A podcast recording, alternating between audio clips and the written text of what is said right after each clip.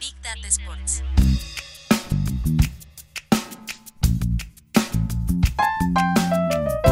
Big Data Sports. Con Marcelo Gantman y Agustín Jiménez. Un podcast de deportes y datos. Episodio especial de Big Data Sports. La batalla para ver quién se ubica detrás de la Premier League. Comenzamos.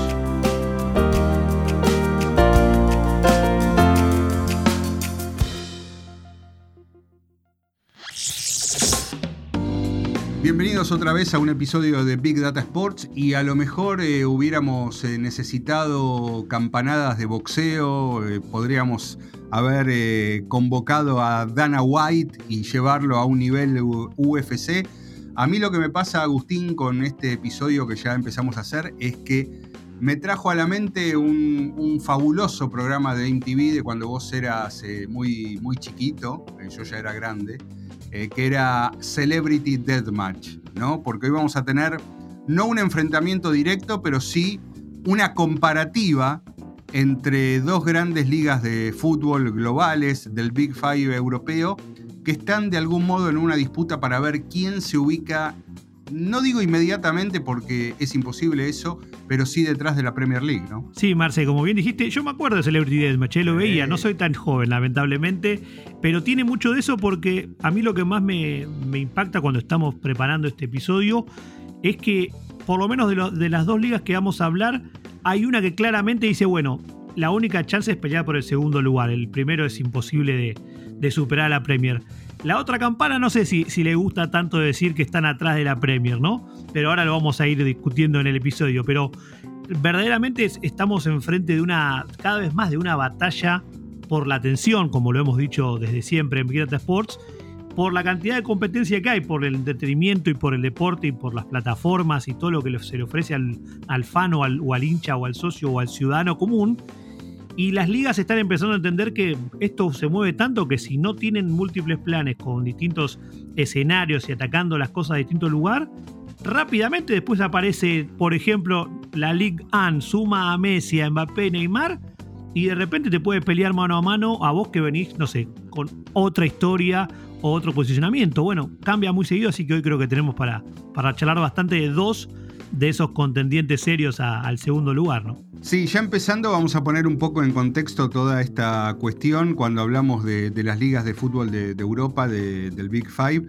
Tenemos a la Premier League que, por ejemplo, en datos de Deloitte, de lo que es el último reporte financiero, muestra que la Premier League en la temporada anterior eh, tuvo ingresos por 5.492 millones de euros. ¿Quién viene detrás? Bueno, viene la Bundesliga con poquito más de 3.000 millones de euros. En tercer lugar, pero no muy lejos, viene la Liga de España con 2.948 millones de euros de ingresos. Y después viene la Serie A de Italia con 2.527 millones de euros. Y eh, cierra el Big Five la Ligue One de Francia con muy lejos, 1.614 millones de euros de ingresos. Ahora, cuando vemos, por ejemplo, índices de audiencias, hay un dato que es demoledor, demoledor. La Premier League a nivel global tiene más audiencia que las otras cuatro ligas juntas, ¿sí? Entonces también me pasa con esto del Big Five europeo, ver cómo algunas se benefician, como es el caso de, de la League One o incluso la Serie A, que en otra época fue como la gran referencia del fútbol mundial, me hace acordar a cuando en el tenis argentino se hablaba de la Legión Argentina, ¿no? Cierto. Porque cuando algunos lo metían dentro de la Legión, salían más beneficiados que cuando vos veías sus resultados en, en solitario, ¿no? Me parece que a pesar de Messi o con Messi, con la League One pasa un poquito eso, ¿no? La beneficia, la beneficia más el hecho de ser el Big Five que eh, lo que puede lo que nos puede decir su storytelling por separado. Totalmente, y, y un poquito le está pasando al calcio, ¿no? Que en los 90 y tal vez en épocas anteriores era la referencia global y la Premier League con el paso del tiempo lo, lo fue desplazando y hoy, hoy el calcio en un torneo está peleando el descenso porque la Bundesliga y la Liga en revenue, en rating, en, entradas vendidas, en, estrellas y demás, lo fue superando de una manera que la, Serie A ha caído mucho y hoy casi que le habla, solamente mira para atrás y está la League An, o sea, como colista del torneo. Así que se podría claramente, Marce, hablar de un Big Three tal vez, pero bueno, está instalado el concepto de las cinco grandes de Europa y así es donde, donde se analiza todo, pero eh, hay una diferencia clara. Sí, porque además después entran otras variables. Eh, quizás Francia por algún lado no tenga lo que tiene Bundesliga o, la Liga, pero estamos hablando de uno de los principales exportadores de, futbolistas con, con, cifras eh, muy grandes en, en datos que hemos revisado y repasado un montón de, veces, pero y, bueno, y son actores muy fuertes, eh, por lo menos en ese tipo de mercados también. Bueno, vamos a empezar un poquito, se nos van a escapar algunas cosas, a los dos, de las dos ligas, pero algo que nos ayude a definir qué es, qué es cada una. Primero vamos a tratar la liga y después iremos con Bundesliga directamente. Bueno, ¿qué es la liga? Eh? Si tuviéramos que definir qué es la liga. Bueno, la liga es una asociación deportiva privada compuesta por las 20 sociedades anónimas deportivas y clubes de la Liga Santander y los 22 de la Liga Smart Bank y se encarga de organizar las competiciones de fútbol profesional en España. Un dato que tiene la liga con respecto a cómo es como competición de fútbol es justamente la liga de, fútbol de Europa o a nivel mundial que tiene la mayor cantidad de seguidores en redes sociales, con más de 158 eh, millones de seguidores en 17 plataformas en 20 idiomas diferentes. Por otro lado, tiene su sede en Madrid pero está presente con oficinas en 41 países a través de 11 eh, oficinas y 44 delegados. Eso es lo que la liga representa como organización, pero a su vez yo hablaría de una, eh, un spin-off que tiene, que habla mucho de ella, que es la Liga Tech. Lo cual nos lleva al gran anuncio que creo yo, y coincidís Agus, nos motivó, nos movilizó a abordar este tema hoy, o en este episodio, que tiene que ver con este merge, esta fusión que ha hecho con Globant, a partir de una idea de potenciar la, Liga Tech, y, estamos hablando como claramente algo que nosotros tenemos pensado como una organización, una entidad que lleva adelante torneos de fútbol, termina siendo algo mucho más grande, ¿no? Totalmente, y la Liga Marce coincido en que desde que apostaron al camino de la Liga Tech como, como una plataforma de innovación, de investigación, de generación de negocios y demás, lo importante fue primero la apuesta y lo segundo es la continuación y lo tercero es hacerlo crecer, porque ese acuerdo que vimos con Globan realmente es un punto, de, un punto y aparte en lo que es el crecimiento, o sea, hacia arriba, ¿no? Porque la oportunidad que le brinda una alianza con una empresa líder, líder no solamente desde el concepto de lo que Globan ha logrado en poco tiempo, sino de lo que le ofrece a la Liga Tech y lo que la Liga Tech le va a ofrecer a sus socios de la liga, con todo lo que vos contabas recién, abre cada vez más las puertas para ir, digamos, peleando en cada uno de los verticales que hoy se analizan a la hora de, del growth o del crecimiento, ¿no? Porque no solamente nos podemos quedar con un análisis lineal de cuánta plata ganan los clubes o de cuánta plata gana la liga, sino enumerar todo lo que vos decías hace un ratito, ¿no? De, de, streaming, de rating, de ventas de jugadores, de compra de jugadores, venta de derechos, etcétera, etcétera. Entonces, ese acuerdo me parece, Marce, que es como un game changer porque no hay en, la competencia, de vuelta, dejando de lado la Premier, ni la Bundesliga, ni el Calcio, ni, ni la Liga de Francia, tienen ni siquiera nada que esté mano a mano con la Liga Tech en estos momentos, ¿no? No, como desarrollo propio, no, para nada, para nada. Después podrá estar la cuestión de si la Premier League lo precisa o no, pero ya pasa por, por, otra cuestión, pero eh, también de lo que queremos hablar es de aquello que define, le da una identidad a una liga de fútbol y el posicionamiento tecnológico que ha tenido la, la liga también la Bundesliga, con otras cosas que también vamos a conversar, le dan un perfil muy, muy claro a esta estructura que hicimos un episodio eh, dedicado exclusivamente a eso. Bueno, gestiona su propia plataforma OTT, tiene los eh, fantasy gaming, desarrolla aplicaciones, ha tenido el desarrollo de Media Coach, que fue una de las principales estructuras que conocimos de análisis de rendimiento de los jugadores y de los clubes de fútbol ha creado una de las herramientas antipiratería más poderosas que hay en, este momento eh, y que también le brinda servicios, en este caso a la Premier League, a, otras plataformas de streaming y a canales en México, es decir, eh, desarrollan tecnología que va más allá del propio uso, sino que es una fuente de ingresos eh, para otras eh, organizaciones. Y ni que hablar de toda la inteligencia comercial a partir de los datos en función de todas las herramientas que genera la Liga Tech, que a partir de ahora Globant va a llevar a otra escala, la va a ayudar a, evolucionar en distintos productos y servicios y que también van a tener que ver con eh, el Web 3, eh, el metaverso e incluso el, gaming. Eh, fue uno de los grandes anuncios que se hicieron en el World Football Summit hace poquitos días y, marca un poco la unión de dos, dos gigantes globales, la liga como estructura de fútbol y Globant, que es una compañía que está presente en 20 países, eh, que tienen casi 26.000 empleados y que también trabaja bueno, con eh, Google, con Electronic eh, Arts y con, y con Santander, que deja de ser en esta temporada el main sponsor de la liga para dejarle el lugar justamente a eSports, ¿no? lo cual también nos, nos dice claramente para dónde va la liga. ¿no? Sí, que, la liga además de estar siempre como a la vanguardia en, las cuestiones de, patrocinios y todo lo que ha logrado, tiene dos cosas que también para mí son muy interesantes sumar a todo esto que vos contabas, que tiene que ver.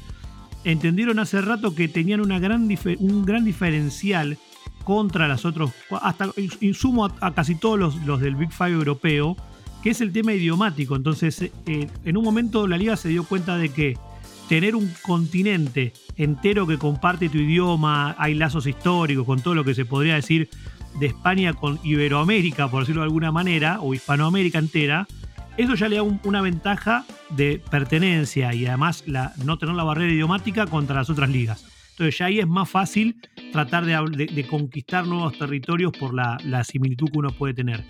Y lo segundo, como, también contábamos, que la liga ha tenido, la, marca de la liga ya, ya se ha generado hasta, hasta, no solamente busca todo el tiempo un revenue nuevo con nuevas activaciones o todo lo que estamos contando, sino que ahora también empezó a sponsorear la liga otras actividades deportivas, algunos torneos de tenis, donde uno ve el logo de la liga en los costados de una cancha de tenis y antes te llamaba la atención y ahora ya está como institucional. Dices, esto ya entiendo por qué la liga apoya tal vez la Copa Davis o por qué pudo aparecer con algunos banners en la Labor Cup. Es decir, ¿qué hace la liga sponsoreando la Labor Cup? Bueno, todo tiene de fondo esa estrategia de conquista global y que la Liga Tech, mucho más con lo que va a poder trabajar de data con, con Globan, lo tiene como un objetivo bastante claro. Así que todo, tiene, todo forma parte de ese gran rompecabezas que cada vez tiene más sentido, porque cada vez es más tangible, me parece. Sí, que además está encapsulado en una, en una frase, en un eslogan que habla mucho de eso, que dice, no es fútbol, es la liga, ¿no? Claro. O sea, es un,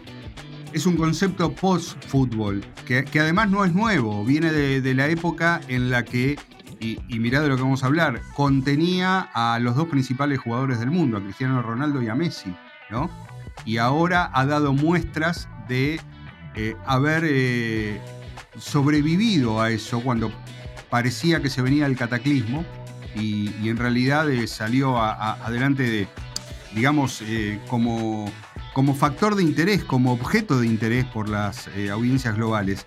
Después de eso, para que tengamos una idea, una vez que ya los dos jugadores habían salido, o, bueno, Cristiano había salido y Messi estaba a punto de salir, la liga firma con eh, Disney para Estados Unidos eh, un acuerdo de 1.400 millones de euros por la venta de los derechos para ese país por ocho temporadas.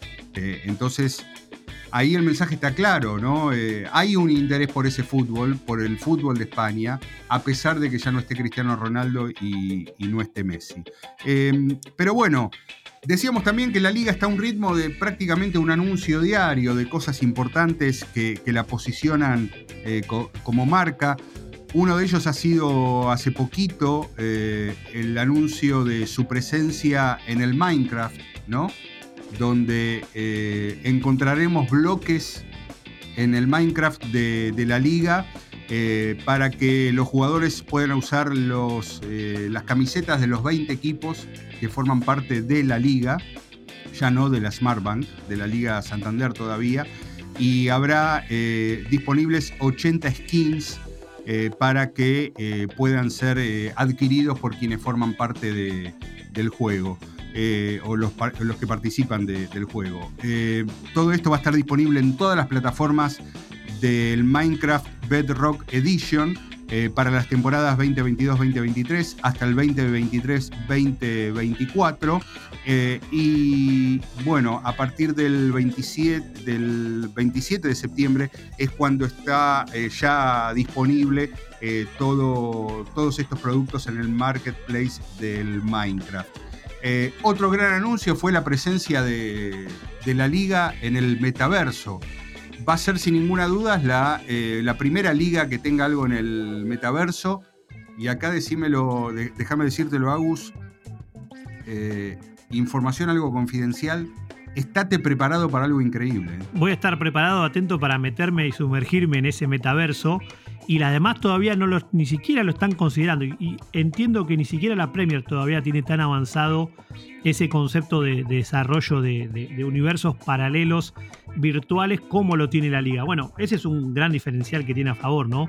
Eh, y, retomo, Marce, algo que dijiste hace un ratito que los nostálgicos se van a acordar. Eh, acá en Argentina tuvimos mucho tiempo un programa de televisión que tenía un eslogan parecido al de la liga, que si esto no es fútbol, esto es fútbol de primera, ¿no? O sea, como de alguna manera diferenciándolo del, del deporte genérico. Y la liga creo que es uno de los más de los logros tal vez más intangibles que tuvo fue superar ese bache de haber perdido a las dos estrellas de, los últimos 15 años más o menos, como son Messi y Cristiano Ronaldo, y no caer en el ostracismo como tal vez le pasó al, calcio, ¿no? que después de su época de apogeo empezó a, perder su identidad. Yo creo que también podemos basarlo más en dos hechos que, que hoy en día los, muchos de los expertos hablan de la vigencia del Real Madrid en Europa. Eso siguió empujando a la liga también como le ganamos en fila a los grandes de la Premier, demostrando el poderío que no hace falta tener al mejor jugador del mundo y el Real Madrid con su historia lo, logró. Y el otro es la renovación, porque de alguna manera el Barcelona con la Masía había perdido eh, joyas en los últimos tiempos, no venían saliendo buenos jugadores y la aparición de, jugadores propios como Gavi, Ansu Fati, más compras tempranas como Pedri y, el rol que tienen actualmente hasta la selección de España, de alguna manera el Real y el Barcelona volvieron a, ponerse en los primeros lugares sin contar con las, con las estrellas que tenían hace poco tiempo, ¿no? Así es, totalmente. Eh, déjame volver un poquito sobre algo que mm, no tiene todavía fecha fija, pero eh, después que escuchen el estreno de este episodio va a andar por ahí y que tiene que ver con el desarrollo que la liga eh, va a hacer para, el metaverso. Es uno de los acuerdos más recientes que ha firmado la liga, en este caso con eh, la compañía eh, Stadio Plus, que está encabezada por John Fatelevich y también está Luis Escola como uno de los fundadores y caras visibles de, de esa compañía con desarrollos en Web3 también. Em, la liga va a tener su eh, metaverso en Decentraland, que es uno de los metaversos descentralizados que hay. Eh, uno de los. Eh, en todo hay dos últimamente, ¿no? uno de los descentralizados más fuertes es Decentraland, el otro es The Sandbox. bueno, la mayoría de las organizaciones deportivas están yendo para Decentraland y el acuerdo es con Vega City, que es, vendría a ser el desarrollador dentro del metaverso de Decentraland de todo lo que sean los emprendimientos deportivos. Pensémoslo como, eh, como un real estate, que es eso, ¿no? Un real estate virtual, claro. pero eh, llevado a, un universo gamificado, o no solamente gamificado, y Vega City hace estos desarrollos para las organizaciones eh, deportivas. Y ahí vamos a encontrar una, una experiencia virtual seguramente que tendrá que ver mucho con la experiencia real de lo que es eh, eh, la liga en el, en el, metaverso. Insisto con esto, está por caer el anuncio de cuándo estará accesible y, no falta demasiado. Otras cosas para marcar de, la liga. Em, todo lo que la Liga Tech hace eh, muchas veces también sirve para el desarrollo de, los propios equipos de, la liga. Hace poco comentaron un caso del Getafe, ¿no? Eh, que es un club, como tantos otros de, España, que está trabajando con el uso de, los datos. Eh, el Getafe ha desarrollado un, sistema de recolección de datos de sus fanáticos a través de mapas de calor que les permite conocer los días de partido, eh, cuáles son las zonas por las que los fanáticos eh, ingresan o llegan o salen del estadio luego. Eso sirve para en tiempo real ir destinando cada vez más gente de, los staff para que colaboren con el ingreso, con la salida de, la gente, todo a partir de, desarrollos tecnológicos que ha hecho la, propia liga y que en, esto, en este caso baja directamente a uno de, los clubes. Y esos mapas de calor también sirven para que luego el club se dé vuelta y a, sus propios patrocinadores eh, les diga, bueno, miren, eh, es conveniente que desarrollen acciones por este lado porque sabemos que por este lado viene más gente que, en, otros días de, partido. Bueno, algunas cosas que, pasan. Y ya para ir cerrando lo que tiene que ver, por lo menos con lo, con lo que hemos preparado, ya, llevamos minutos y minutos de charla y nos, nos queda un montón de cosas afuera de lo que hace la, liga. Eh, mencionamos lo del patrocinio con EA Sports. Eh, la liga también desarrolla tecnológicamente a otras ligas. Por ejemplo, es el, el partner tecnológico de eh, la Liga de Portugal, ¿sí? Y también del MotoGP.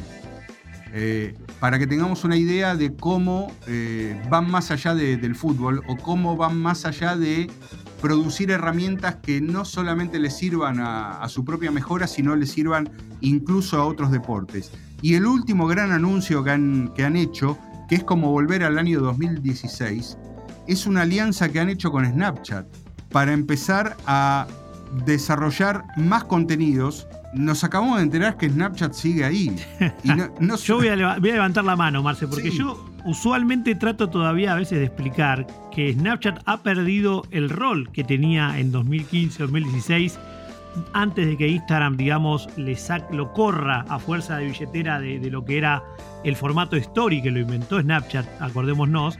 Pero Snapchat no desapareció por el hecho de que se empezó, la, gente, sobre todo de sub 25 años, y sobre todo en algunos mercados como Estados Unidos y lugares de Europa, lo siguen usando de distintas maneras, más que nada para su parte de mensajería, pero después sigue siendo el líder a nivel filtros. O sea, por más que hoy vemos muchos en Instagram, la tecnología de Snapchat, pensada también para la realidad aumentada, sigue siendo referente en eso. Entonces, hay muchos mercados donde eh, todavía se entiende por qué se apuesta a lo que Snap Inc., la compañía detrás de todo esto, sigue ofreciendo. Y suena a veces bizarro decirlo porque obviamente muchísima gente, sobre todo de 25 años para arriba, ya no lo usa, tal vez ni lo tenemos en el teléfono, pero hay muchísima gente en el mundo solo y, ahí está la explicación, creo yo, Marce, de por qué se dio también esta alianza, ¿no? Sí, eh, y yo creo que acá hay algo que, puede conectar directamente con, Bundesliga y que es, me parece, por lo que yo entiendo del último anuncio, eh, empezar a explotar más la realidad aumentada, ¿no? Que ahí probablemente la realidad aumentada es algo que la Bundesliga ya tiene in-house con desarrollos propios y probablemente a la liga no digo que no lo pueda hacer, probablemente también lo hayan hecho, pero quizás sea mucho más veloz ensayar esto directamente con Snapchat y no por, eh, cuenta propia. Eh, Snapchat todavía tiene más de 347 eh, millones de, usuarios diarios y este es el último gran anuncio que ha hecho la liga, por lo menos hasta que hicimos este episodio, que nos habla de una, una estructura que tiene como cara visible a Javier Tebas, pero debajo de Javier Tebas hay una plana, una segunda línea de ejecutivos que andan por los 25, 30, 35 años, que difícilmente se les escape cualquier novedad tecnológica o de consumo que tenga el mundo y enseguida la liga la, pone en práctica. Así que primer tiempo con, con la liga, vamos a ir a, entre comillas, su rival, que es eh, Bundesliga después de este pequeño instante. Big Data Sports. Segundo segmento.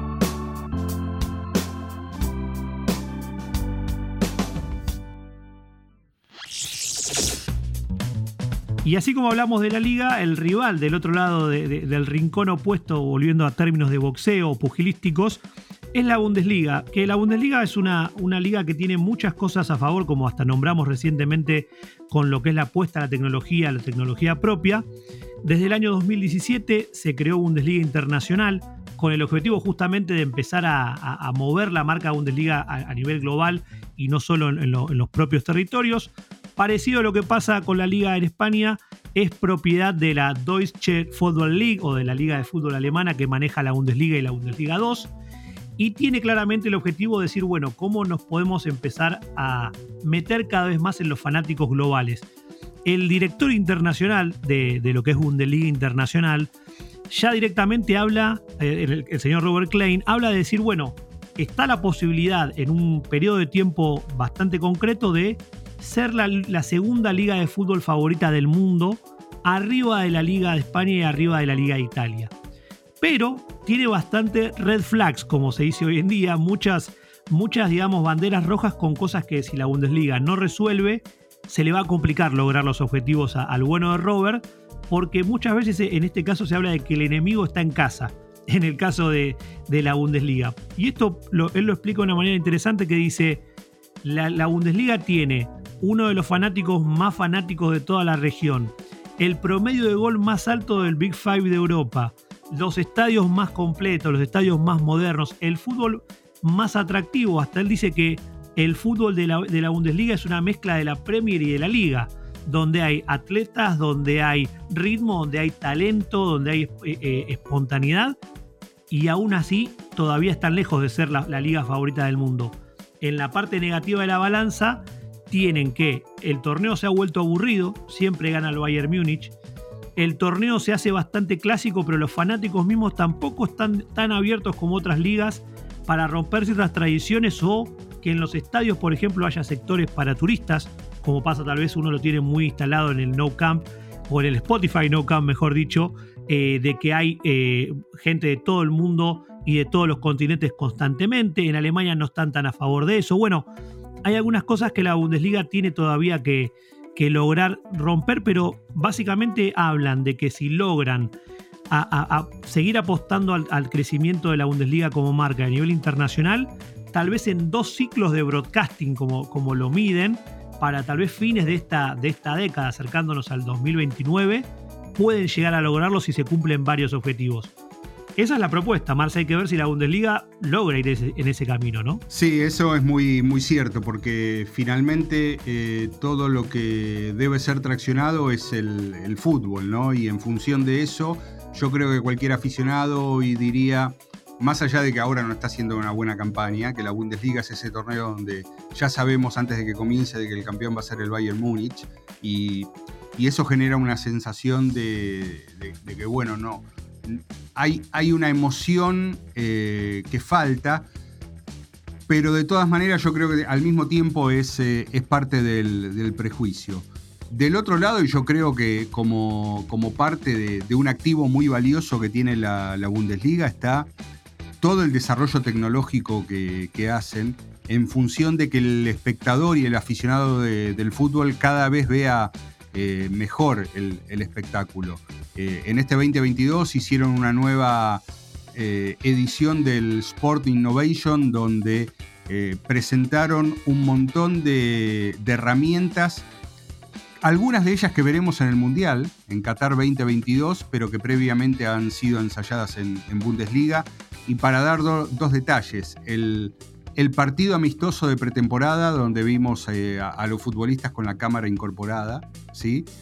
E incluso se ha probado en, el, en el Colonia también, el equipo de fútbol de, eh, Bundesliga, eh, ese dispositivo que usó Luis Enrique, que, es, que va en la pechera como en el GPS, pero que es un dispositivo de voz que le permite dar indicaciones personalizadas a, a los jugadores y que fue muy viral en, Twitter cuando se mostró que la selección española. Bueno, el laboratorio, el lugar donde se incuba todo eso es eh, Bundesliga, o porque lo hace directamente o porque se muestra muy abierta a, esos desarrollos. Totalmente, son pioneros. Eh, sumo que también fueron la primera la primer liga que tuvo transmisión de un partido en vertical, pensando en plataformas como TikTok, eh, que después se replicó también en la liga, y bueno, y son experimentos que se van viendo. Pero lo importante es que Bundesliga la parte de tecnología lo tienen como una, como una piedra angular de su proyecto, con todo esto que contábamos y muchas más, pero también los clubes han reflejado esa idea de decir, bueno, ¿cuál puede ser nuestro diferencial como dentro de las cinco grandes ligas? Desde el año 2002, los 36 clubes profesionales de la Bundesliga invirtieron más de 2.160 millones de euros en las academias de formación, o en la, en la parte, digamos, más de juveniles y la edad media de la Bundesliga en la última temporada fue de 26 años. Uno de, de los valores que quieren tratar de vender justamente este play internacional es que la Bundesliga puede ser atractiva para descubrir las estrellas del mañana, las estrellas del futuro. Que esto lo hemos escuchado, Marce, en otras ligas que buscaban ser los que te van a, descubrir al Messi del futuro, ¿no? Mucho también la, la, MLS también tomó muchas veces ese concepto. Bueno, la Bundesliga trata de hacerlo de esa manera.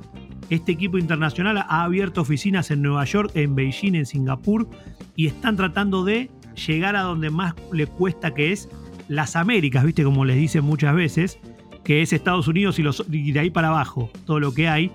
Y el foco lo tienen puesto justamente en decir, bueno, ¿cómo podemos lograr conquistar también territorio clave en Sudamérica que hace algunos años le quedaba totalmente lejos? Bueno, hoy las geografías, como venimos viendo, ya no son las de otra época.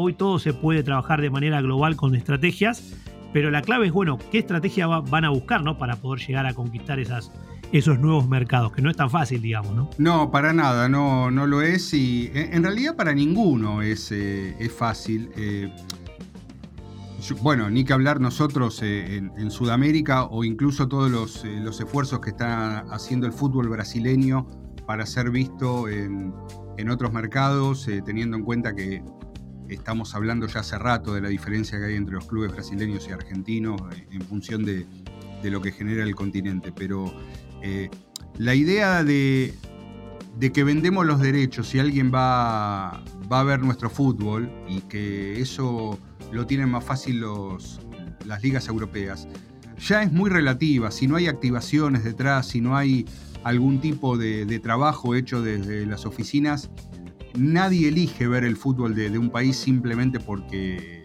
se compraron los derechos y lo transmite ESPN o Star Plus o, o DAZN o, el que fuera, ¿no? Entonces la, Bundesliga está, está en, esa, en, esa, pelea, tiene cosas muy interesantes, eh, es referencia para muchos, incluso dentro del Big Five. Yo quiero dar un ejemplo también que lo hemos comentado en su momento eh, y que no es casualidad. La Bundesliga fue la primera liga de las grandes de Europa en poder ponerse nuevamente en acción durante la pandemia. Y todos esperaron a ver qué tipo de protocolos hacía Bundesliga, de qué manera generaba las transmisiones remotas. Eh, recordarán esas imágenes hoy tragicómicas de, los jugadores yendo a gritar un gol sin abrazarse en, eh, uno de, los banderines del córner todo eso que parece de un mundo que pasó hace muchos años, ponerse en movimiento en esa época era muy difícil. Y todos esperaron a ver, ok, la, Premier League es la más importante, pero hasta que la Bundesliga no innovó y no probó, nadie más se movió. Bueno, ese es un capital muy fuerte que tiene y que a lo mejor no la hace tan relevante como otras, eh, pero eh, sí la hace una de las más importantes y la hace referencia en un montón de aspectos que son muy singulares. Si uno quiere saber cuáles son las innovaciones que se están haciendo para transmitir el fútbol, hay que mirar a Bundesliga. Hay que mirar para ahí. Y ese es un, insisto, es un capital muy grande que tiene. Sí, y, la verdad que esto, lo, que vos contabas de la pandemia, ha sido justamente una, una forma de ganar una batalla, ¿no? Porque empezar antes que las demás, ser el que, el que puede ver si la cosa funciona o no, es un, capital tal vez hasta intangible que es, lo pone tal vez a la vanguardia. Ahora, mirando hacia adelante, una de las cosas que, más interesa destacar de lo que es el proyecto Bundesliga Internacional tiene que ver, tiene un nombre y apellido que es Estados Unidos. Y el plan que tienen es muy interesante porque ellos hablan de que el foco va a estar en el Mundial de, de Norteamérica de 2026, Estados Unidos, Canadá y México, un periodo de cuatro años que cuando pase Qatar, que hoy obviamente tiene todas las miradas ahí, empieza ese desafío, pero por varias razones. Primero, porque la Bundesliga tiene hasta el final del Mundial de 2026 un acuerdo con ESPN a nivel global para que se, transmita la Bundesliga en todos lados donde ESPN tiene presencia, que hoy en día tal vez es el, máximo broadcaster global. 8 de los 10 clubes de la Bundesliga, de la primera división, tienen planes de visitar Norteamérica antes de, que antes de la mitad de año de 2023 para amistosos, pretemporadas o copas que son también amistosas, pero van a tener presencia física en el lugar, que eso muchos lo destacan como un anclaje muy fuerte. Suena raro a veces decir que hace falta que el equipo vaya a jugar de manera presencial para anclar un montón de cuestiones estratégicas o digitales, ¿no? Pero todavía sigue siendo la forma de llegarle cerca al fanático estar en vivo en uno de sus estadios, ¿no? Y una de las cosas que, más se destacaban es que ellos consideran que el acuerdo también tácito y a veces implícito entre, entre la Major League Soccer y la Bundesliga es que cada vez hay más futbolistas norteamericanos jugando en equipos de la Bundesliga. Entonces ahí generan el puente para tener, digamos, un ida y vuelta de intereses y hacer que más, eh, más ciudadanos o hinchas del fútbol, no del, del, fútbol soccer, no del fútbol americano en Estados Unidos, se comprometan cada vez más con la Bundesliga para ver a los jóvenes valores de la selección de Estados Unidos y a futuras estrellas que pueden venir. Bueno, todo eso es parte de una estrategia, ¿no? No, no es que fue, se fue dando, sino que esos fueron los, los ejes de la estrategia de la Bundesliga para conquistar Estados Unidos como un mercado clave. Pero déjame marcar también, y, la verdad que ya no recuerdo si lo mencionamos o no, pero vos aclarabas recién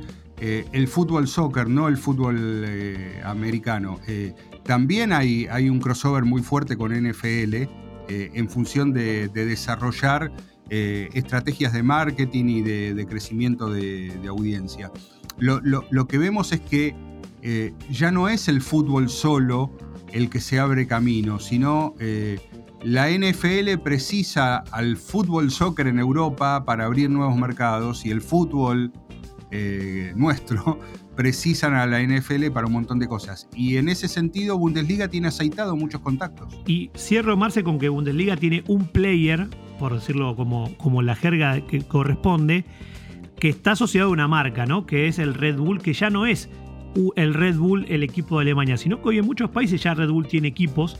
Brasil es uno de esos lugares donde está eh, actualmente el, eh, el Red Bull eh, que ha, llegado a instancias de copas internacionales, el Red Bull Brasil, ¿no? Como se denomina, lo mismo. Bragantino. El Bragantino, pero viste que el nombre formal lo tienen como Red Bull Brasil, el New York Red Bull, bueno, el Red Bull Leipzig, el Red Bull Salzburg, bueno. Parecido a lo que hace el Citigroup, si querés, para ponerle un, competidor. Sí, la multipropiedad. La multipropiedad, y eso hace que la, geografía empiece a achicarse. ¿Por qué? Porque los propios dirigentes del Leipzig, que es un club joven que se enfocó en mercados internacionales hace, menos de dos años, ya marcaban tres territorios donde poner bandera. Estados Unidos, Brasil e India. Tres países con muchísima población, muchísima cantidad de, pobladores, fanáticos del fútbol en la gran mayoría, en otros lugares menos, en otros más, con una gran pasión por lo que puede ser el fútbol europeo y mercados donde todavía hay posibilidades de instalarse más allá de lo que ya han logrado la Premier League sobre todo y la liga en un segundo lugar. Bueno, todo este mix de cosas es lo que la Bundesliga prepara para tratar de, asaltar ese segundo lugar para ser la segunda liga favorita del mundo del fútbol. Bueno, muchos desafíos por delante porque todo esto se complementa con todo lo, con todo lo que hablamos de lo que hacen a nivel eh, tecnología, que es la pata clave, pero todavía tienen muchas barreras por romper, que eso es lo que a mí más me llama la atención que lo tengan tan claro, ¿no? No siempre es fácil decir tenemos todas estas debilidades para poder conquistar el mundo tenemos que tratar de trabajarlo con los equipos y de manera local. Bueno, veremos cómo les van los próximos meses, ¿no? Sí, eh, la verdad, eh, déjame decir, por lo menos de mi lado, Agus, que sabemos que hay una, una pelea indirecta o directa planteada para ganar mercados y ocupar lugares. Eh, pero bueno, yo al menos las quiero a las dos, ¿no? A la Liga y a la Bundesliga. sí. O sea, conmigo no van a poder. Yo creo que el fanático del fútbol, sobre todo de Sudamérica, por una cuestión de horarios, está contento cuando a lo largo del fin de semana tenés a la mañana temprano partidos de la Premier, al mediodía ya tenés de la Bundesliga, después tenés de España, de Italia, te llenan el fin de semana de buenos partidos y uno está contento, así que los queremos a todos, Marce, en realidad. Ahora, el desafío que va a estar, y, yo creo que la Bundesliga lo tiene muy presente, es cómo luchás contra el éxito tan grande de uno de tus equipos, que es el Bayern Múnich, y los otros se van quedando muy atrás, ¿no? Porque hasta pasó la época dorada del Dortmund, eh, los demás equipos no están compitiendo tanto en Europa, aunque alguno me dirá, che, pero el Eintracht Frankfurt ganó la Copa, la, Copa de Europa, la de segundo orden el año pasado. Sí, está muy bien, pero no significa que el equipo haya dado un salto en calidad y sigue, digamos, en un nivel. Bueno, mucho por, por recorrer y bueno, los queremos a ambos, veremos quién termina ganando ese cetro. Marce, no sé cómo van las tarjetas de esta pelea, pero por ahora está en desarrollo, ¿no? Sí, fallo, fallo dividido, yo diría levemente a favor de la Liga de España, por un sinnúmero de, razones. Los jueces de Las Vegas le dieron, le dieron la victoria, ¿no? Claro, entre otras cuestiones la comida. Además. Así que bien. Eh, antes hablabas de horario y vamos a ir con el datazo de este episodio. Dale. Que precisa de una línea de razonamiento, pero va a ser muy, muy interesante. Es un dato de una encuesta global de consumo deportivo que hizo la consultora Altman Solon y que seguramente revisaremos en detalle en, otro capítulo. Y tiene que ver con datos de eh, preferencias de consumo de fanáticos y con el porcentaje de fanáticos, de espectadores fanáticos deportivos de los países que están de acuerdo o muy de acuerdo con la siguiente expresión. Yo prefiero mirar videos y highlights de deportes más que mirar los juegos en vivo. Entonces, ¿cuán de acuerdo están con esa, eh, con esa premisa? Si están muy de acuerdo, y si están de acuerdo, ¿no? O sea, una, una mirada positiva. Y hay porcentajes de distintos mercados, ¿no? Eh, ¿Qué te interesa? ¿Los principales países? ¿Te interesa Sudamérica? Tengo muchos números. Me gustaría Sudamérica por una cuestión de cercanía, ¿no? Pero todos son muy interesantes. Bueno, el porcentaje de fanáticos que miran deporte y que están de acuerdo con la idea de que prefieren ver highlights en lugar de ver el juego en vivo, por ejemplo, en Brasil es del 32%. ¿Sí? Es grande, es un número importante. Es un número grande. Y el otro mercado que relevaron, y esto nos pone muy contentos, bueno, también está Colombia, ¿sí? Ahí baja el 27%. Bien.